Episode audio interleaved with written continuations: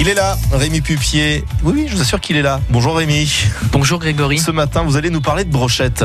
Exactement, ce jeudi sur le marché de Boin sur Lignon, on crée des brochettes. Mais des brochettes, figurez-vous, vous allez être déçus, poétiques et de lecture gourmande. Une nouvelle action sur le thème de la cuisine sur le marché de Boin. Effectivement, les fruits et légumes récupérés auprès des producteurs du marché seront mis à votre disposition pour confectionner des brochettes, mais poétiques. Alors, Kezako, donnez un nom ou associer une phrase, une citation, un titre à la création culinaire. Vous laissez libre cours à votre imagination.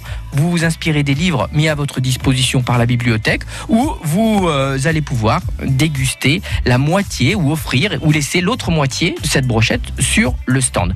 Tous les textes devront être en lien avec la cuisine, la nourriture, l'art culinaire. Ça sera lu, ça sera posé dans les paniers ou ça sera même chuchoté à l'oreille des passants. À partir de 16h30 devant la salle des fêtes Les brochettes du marché pourront être dégustées avec déclamation des lectures gourmandes. Mais alors Rémi, qui organise ça et quel est l'intérêt?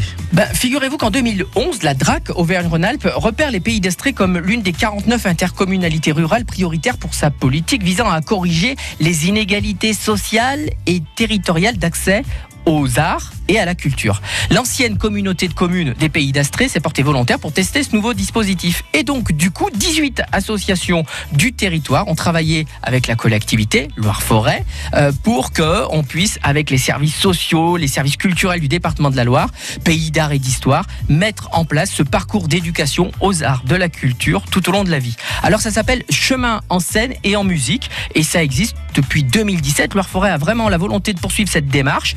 Fait appel à deux acteurs culturels, le Centre culturel de Goutla et puis bien sûr la Cogite, la compagnie de théâtre professionnel. Comme quoi, on va pouvoir se nourrir culturellement et gastronomiquement. Allez, régalez-vous Merci beaucoup pour ce bon plan Rémi et rendez-vous demain.